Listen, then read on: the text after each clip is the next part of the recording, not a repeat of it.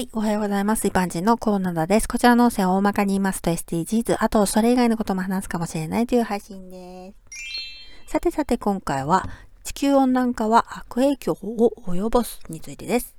SDGs に関する本を紹介しつつ、一部引用解説するということをしております。私と一緒に学んでいきましょう。秋山幸次郎監修、子供 SDGs、なぜ SDGs が必要なのかがわかる本。こちら第1章から第3章まであります。今回は22ページ、題名、環境が破壊され、地球温暖化が進んでいる。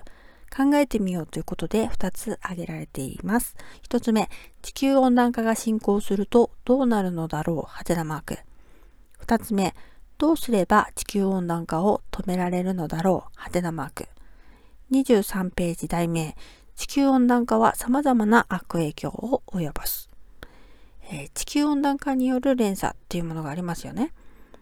これにもこれにも影響があってこうなってこうなるからこうなるしこれもあれもこうなっちゃうみたいな地球全体のあらゆるところに幅広く影響があるからエコ不安症の人っていうのはそういうことを考えてしまうから自分ではもうどうしようもできないと思ったりもうお先真っ暗だと思ったりしてしまうのではないかなと思うんですね。南極の氷が溶けている現状については私が子供の頃から言われていることだからこれはずっと解決策もなく氷は溶け続けていてむしろこれまでにないスピードで溶けているなんてね。